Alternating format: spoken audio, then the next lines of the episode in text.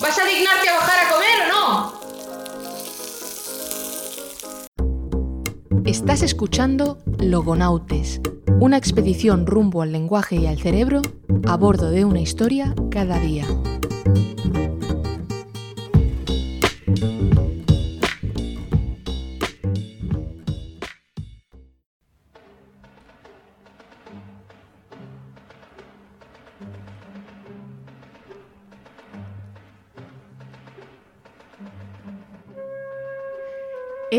1904. En una ciudad llamada Susquehanna, en Pensilvania, una mujer llamada Grace Match Burrus da a luz un bebé enclenque y muy llorón. De hecho, pocos meses después, a ella y a su marido los echarán de un hotel en Milford, Delaware, por los berridos de su pequeño. Tanto Grace como su marido son músicos, y ese querubín heredará la pasión por la música. Aprenderá a tocar el saxo y tocará en un grupo de jazz y en una orquesta, aunque no será nunca célebre por eso.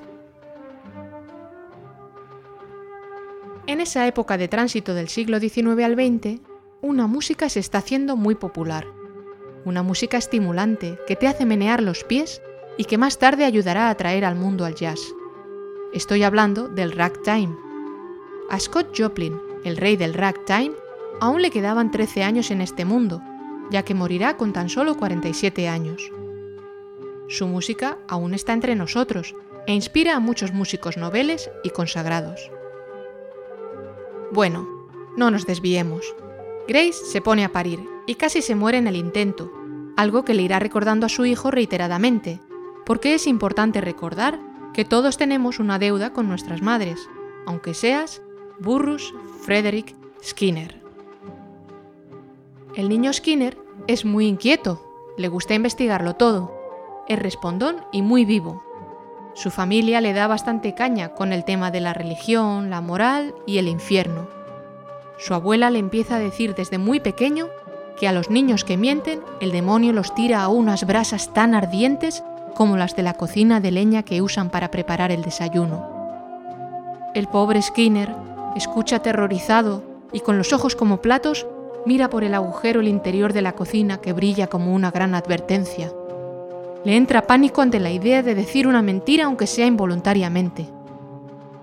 En una función de magia a la que asiste, hay un número final en el que aparece el demonio. El pequeño le pregunta a su padre si es verdad que el demonio tira a los niños al fuego de esa manera, y su padre le asegura que sí, sí, que así es. Bueno, pues el miedo al castigo digamos que preside sus años de juventud. Su padre le recuerda a la mínima que más vale que se porte bien, que a los criminales se los encierra en la prisión.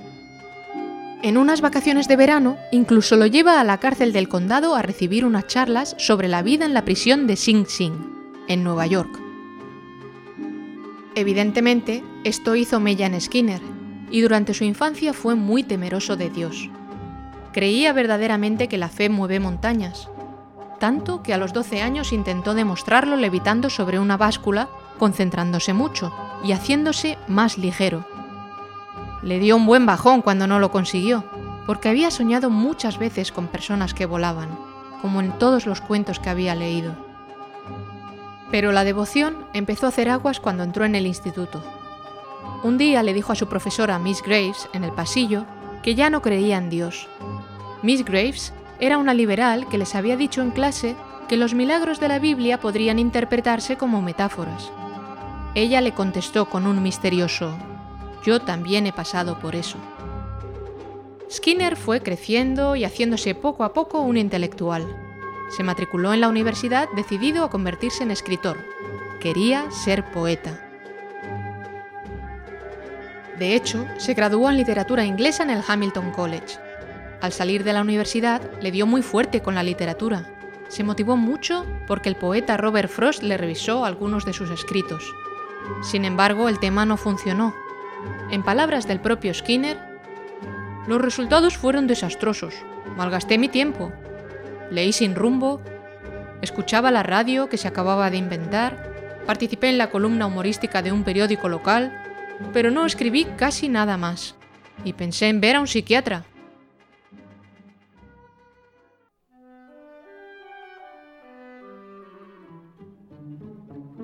Pues bien, si Skinner no iba a explicar la conducta humana a través de la literatura, lo haría a través de la ciencia. Se matriculó en psicología en la Universidad de Harvard y encontró su vocación. Entró en una época de estudio obsesivo y apasionado sobre la mente humana. Skinner adoptó una disciplina inquebrantable de trabajo que ya no le abandonaría nunca. En dos años se licenció y en tres más se doctoró.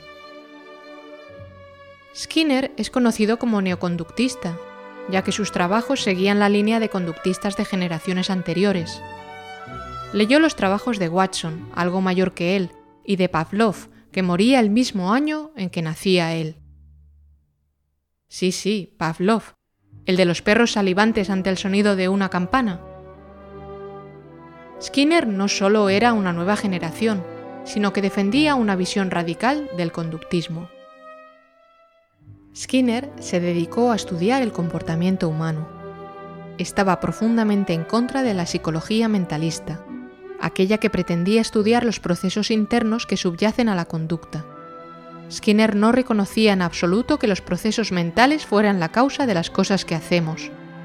Decía que incluso aunque estos procesos mentales existieran, no se ganaría nada estudiándolos.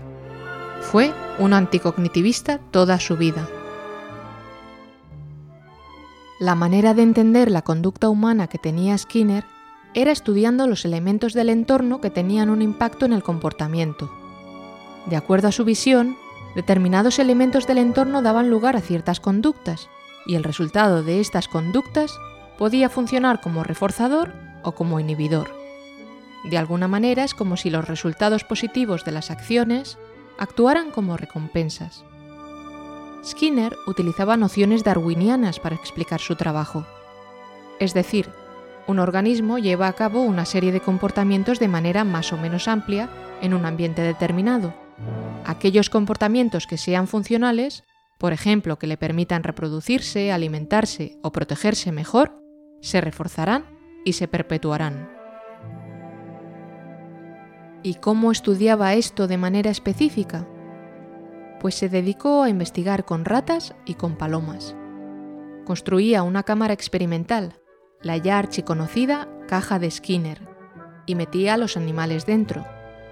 Allí había una palanca que proporcionaba alimento al animal.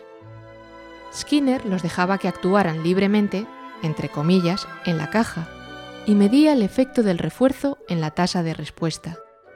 Por ejemplo, la paloma podía activar la palanca dos o tres veces por minuto antes del refuerzo y 30 o 40 veces por minuto cuando obtenía el refuerzo, es decir, la comida. Skinner era un conductista radical porque creía que el comportamiento se podía explicar exclusivamente a través de estos eventos externos al organismo. También era inventor. Tras el nacimiento de su segunda hija, Débora, Skinner hizo una especie de cuna habitable con paredes fonoabsorbentes y un gran ventanal pintado. Tenía una entrada de aire a través de filtros en la parte inferior. Una tira de sábana de 10 metros de largo pasaba sobre el colchón para desplazar una sección limpia de sábana regularmente. Era como una mini casita para bebés. La idea era crear un lugar seguro para que experimentaran con el entorno. Aunque no pudo comercializarlo en masa como él quería, publicó un artículo en el Ladies Home el paralelismo de Skinner metiendo palomas en cajas y bebés en cunitas habitables probablemente fue lo que alimentó la leyenda urbana de que Skinner llegó a experimentar con su propia hija. La verdad es que a mediados del siglo XX el conductismo estaba en pleno apogeo. Varias ramas de esta corriente competían por la hegemonía académica, y durante unos años la propuesta de Skinner se llevó el gato al agua.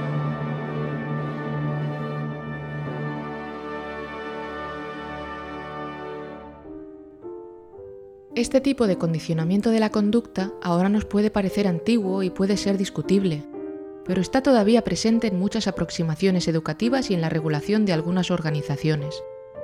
Por ejemplo, las llamadas economías de fichas, token economies en inglés, utilizan principios skinnerianos. Las economías de fichas se usan, por ejemplo, en instituciones en las que convive una comunidad de internos en régimen de semilibertad. Cuando los miembros de estas economías se comportan de un modo deseable para la organización, reciben unas fichitas que les dan acceso a determinados privilegios. Estas economías han sido muy criticadas y han sido tachadas de antinaturales. Sin embargo, los defensores de estos sistemas dicen que lo que sería antinatural sería no adoptar estas economías en las comunidades de internos, porque en el fondo no dejan de reproducir el funcionamiento de la sociedad.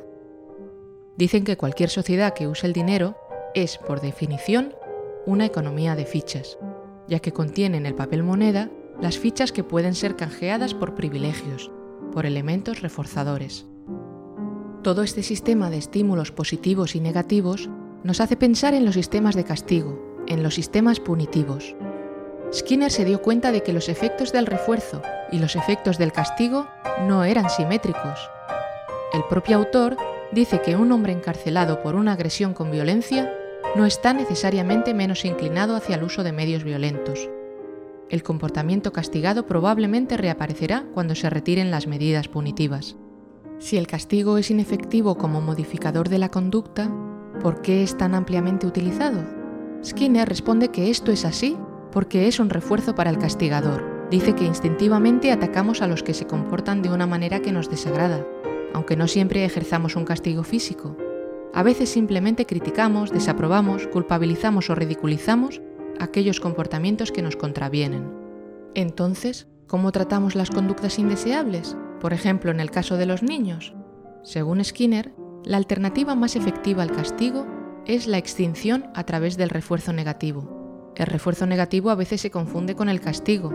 Sin embargo, el refuerzo negativo quiere decir la omisión del resultado que refuerza positivamente la conducta. En el caso de las palomas, el refuerzo negativo es que no salga la comida cuando tiene una conducta determinada. Así, según Skinner, esa conducta se va extinguiendo. En el caso de los niños, según dice, hay que ignorar la conducta indeseada para llegar a su extinción, en lugar de castigarla. Skinner creía que se podía modelar la conducta de animales y personas a través de la modificación de las condiciones externas. Se le atribuye esta cita, Dadme un niño y lo moldearé hacia cualquier cosa. Skinner pensaba que el libre albedrío era una ilusión.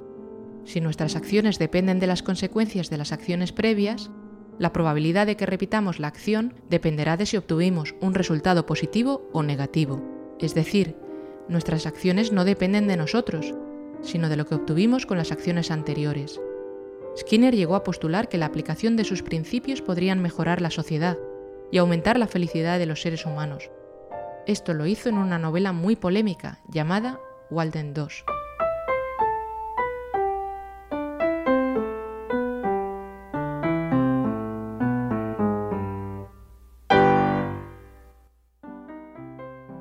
Esta idea del modelado de la conducta, de ser cierta, era muy poderosa. Skinner llegó a presentar un proyecto al Comité Nacional de Investigación de Defensa que consistía en palomas adiestradas para conducir un misil y que se estrellase contra un blanco enemigo. El funcionamiento de estas palomas suicidas pilotando el misil era un poco, ¿cómo decirlo?, propio del profesor Bacterio en los tebeos de Mortadelo y Filemón, o no sé, una idea propia de Mr. Bean. El comité pensó que era una excentricidad, pero así y todo le dieron 25.000 dólares para que empezara a desarrollarlo. Sin embargo, el 8 de octubre de 1944, el programa se canceló para priorizar otros proyectos que tuvieran algo más de perspectiva. Skinner decía que todos esos militares no le estaban tomando en serio, y la verdad es que ahí no le faltaba razón.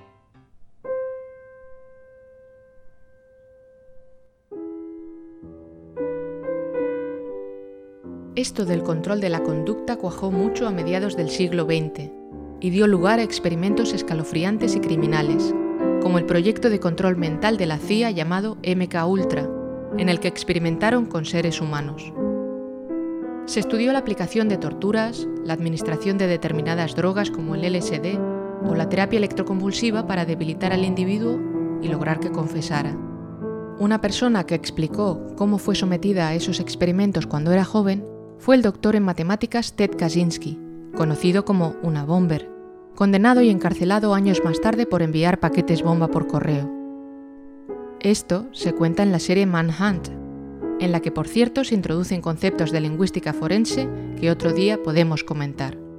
La idea del control mental floreció en la cultura popular y dio lugar a películas como La invasión de los ladrones de cuerpos o El mensajero del miedo, que mostraban personajes cuyas mentes habían sido lavadas y controladas por fuerzas externas a ellos. El concepto de invasión zombie no deja de ser una metáfora del lavado de cerebro y de la invasión comunista. Pero bueno, este episodio de la historia es más negro que la caja de Skinner, y puede que te estés preguntando qué pinta Skinner en un podcast sobre cerebro y lenguaje. Skinner no ha mostrado ningún interés en saber qué pasa dentro de nuestra cocorota. De hecho, tiene alergia a todo lo interno, cerebral o mental. Sin embargo, Skinner sí que se interesó por el lenguaje, y eso le llevaría a obtener una de las objeciones más importantes que ha tenido el conductismo, lo que yo llamo el zasca de Chomsky. Skinner no solamente creía que los resultados obtenidos con animales eran extrapolables a los seres humanos, o sea que la psicología de las palomas picoteando palancas tenía una continuidad hasta la psicología de nuestra especie. También creía que este funcionamiento era la base de la adquisición del lenguaje. En 1957 escribió el libro Verbal Behavior, Conducta Verbal, donde sostenía que el lenguaje estaba sometido a las mismas variables de la conducta operante. En Verbal Behavior, Skinner desarrolla un aparato teórico que pretende dar cuenta del comportamiento lingüístico humano. Desde su punto de vista, en el que no hay procesos internos y si los hay, a quién le importan, considera que la conducta verbal es una función de control de las consecuencias y los estímulos, no una capacidad especial inherente a los humanos. Skinner acuña una serie de términos, por ejemplo, el término tact, tacto. Según el autor, un tacto es un operador verbal bajo el control del estímulo de algo del entorno físico, y la comunidad lingüística refuerza el uso correcto de los tactos. Esto es un poco lioso dicho así. Básicamente, la idea es que el niño es reforzado por sus padres por decir perro cuando se encuentra en presencia de un perro. Skinner lo llama tacto porque hace contacto con el entorno físico. Los tactos comenzarían como sustantivos, como en el caso de esta palabra. A medida que la comunidad va reforzando sus emisiones de animales similares, el niño no se verá reforzado por llamar perro a los gatos, por ejemplo.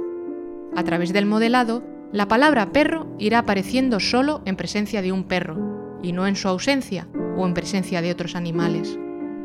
De esta manera, Skinner presenta la tradicional noción de referencia, que dicho rápido es la relación entre una forma lingüística y la entidad del mundo de la que se habla.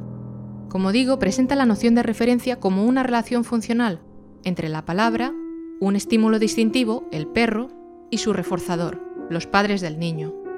Llegados a este punto, imagino que esta idea de la palabra perro asociada a la presencia del chucho cuando los niños adquieren el lenguaje, ahora mismo divide a los oyentes en dos grupos, los que asienten con la cabeza y los que niegan con la cabeza. Skinner se preocupó de tener en cuenta los eventos privados, aquellos a los que solo la persona tiene acceso, como las imágenes mentales o el dolor de muelas. Muchas afirmaciones que hacemos se derivan de estos eventos. Por ejemplo, me duelen las muelas. Esta afirmación es un tipo de respuesta tacto controlada por una estimulación interna de dolor. En fin, como se podrá imaginar todo el mundo a partir del título del episodio, Noam Chomsky no era de los que asentía con la cabeza ante las tesis de Skinner, sino más bien de los que reproducía el meme de Jean-Luc Picard en la Enterprise. Y evidentemente, como buen libertario, el capitán Chomsky iba a desplegar una refutación contundente ante el negacionista del libre albedrío. Eso marcaría el inicio de una nueva primavera del cognitivismo lingüístico. Pero eso lo veremos en el próximo episodio. Este podcast vale mucho, pero no te cuesta nada. Va directo de mi corazón a tus oídos sin pasar por ningún datáfono. Si quieres ayudar a rellenar la nave de combustible, ya sabes lo que tienes que hacer. Comparte, retuitea, reenvía, porque si no nos queremos los logonautas, a ver quién nos va a querer en esta fría misión sideral.